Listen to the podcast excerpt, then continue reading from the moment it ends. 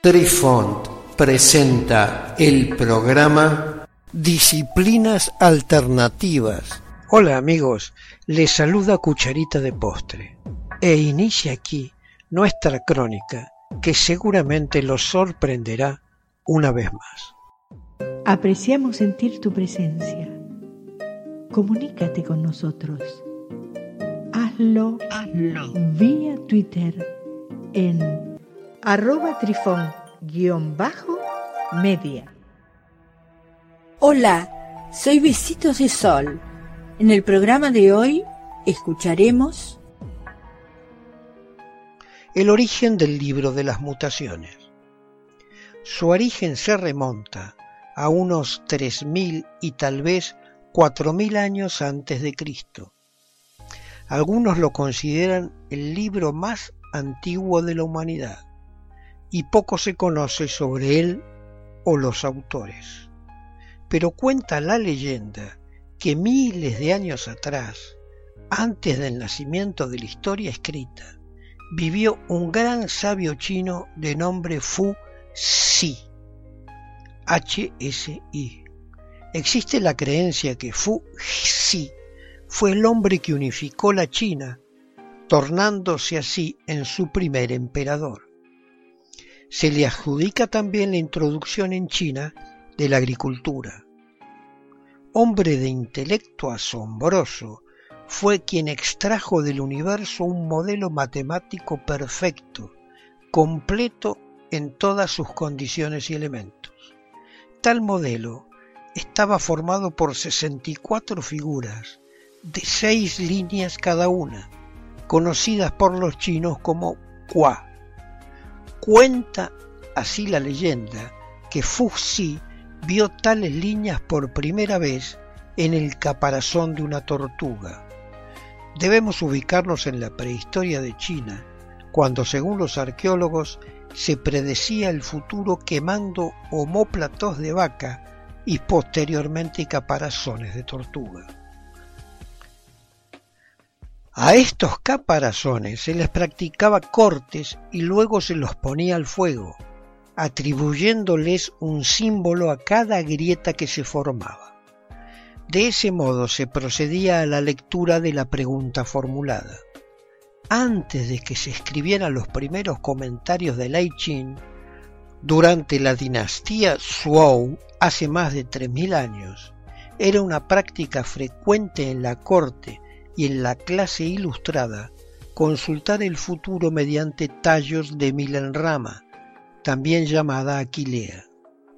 El material escrito y el desarrollo de los ocho trigramas originales y acoplados entre sí, dando origen a los 64 hexagramas, fue obra del rey Si P, P -E -H, más conocido como el rey Wen, fundador de la dinastía Zhou.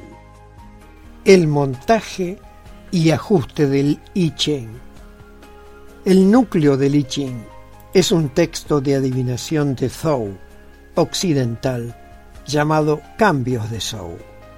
Varios estudiosos modernos sugieren fechas que oscilan entre los siglos X y IX antes de Cristo para el ensamblaje del texto en su forma actual, basado en una comparación del lenguaje de Zhou-Ji con las inscripciones de bronce el sinólogo estadounidense Edward Shaughnessy dató su compilación en su forma actual a las primeras décadas del reinado del rey Xuan de Zhou en el último cuarto del año del siglo IX a.C. 900 a 800 años antes de Cristo aproximadamente, período de los tartesos en la actual España. Tartesos o Tartésides es el nombre por el que los griegos conocían a la que creyeron primera civilización de Occidente, posible heredera de bronce final atlántico, se desarrolló en el triángulo formado por las actuales provincias de Huelva, Sevilla y Cádiz, en la costa suroeste de la península ibérica, así como la de Badajoz, durante el bronce tardío y la primera edad de hierro. Se presume que tuvo por eje el río Tartesos, que pudo ser el que hoy los romanos llamaron Betis y los árabes Guadalquivir. Del árabe al-Wadi al-Kabir, que significa el río o el torrente grande. Sin embargo, hay autores que sitúan en la confluencia de las bocas del Odiel con el Tinto, una ría de Huelva, puesto que bajo las propias ciudades onubenses es sabido que se hayan sepultados importantes restos. Una copia del texto en el corpus de bambú y láminas de madera del Museo de Shanghái, que fue recuperado en el año 1994, muestra que el lenguaje Zhouji se usó en todos los niveles de la sociedad china en su forma actual en el año 300 antes de Cristo. Es posible que existieran otros sistemas de adivinación en ese momento.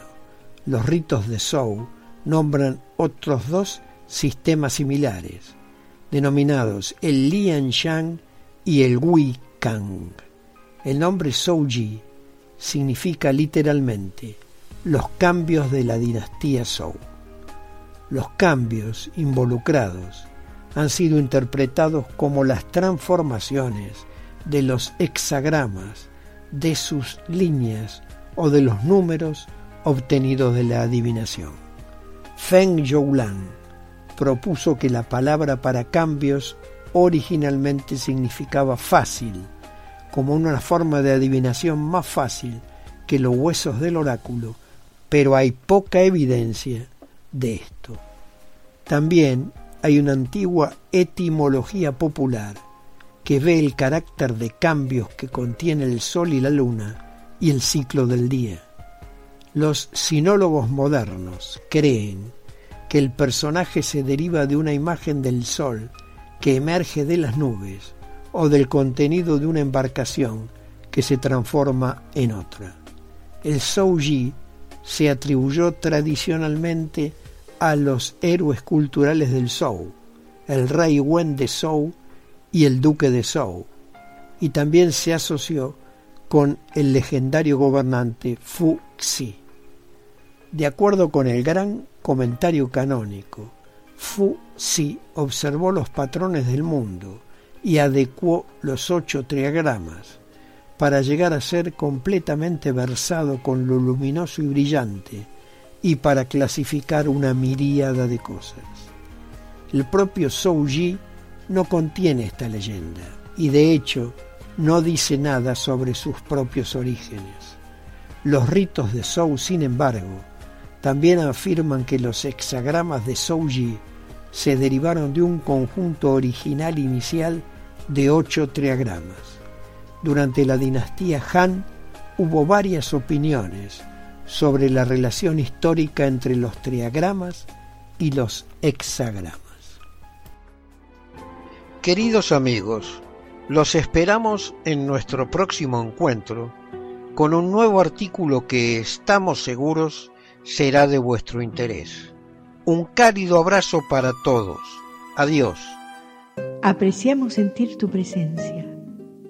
Comunícate con nosotros. Hazlo, Hazlo. vía Twitter en arroba trifón-media. Este episodio lo encuentras en Anchor, Spotify y en tus plataformas favoritas. Hasta siempre amigos. Besitos de sol y cucharita de postre les dicen gracias por pensar.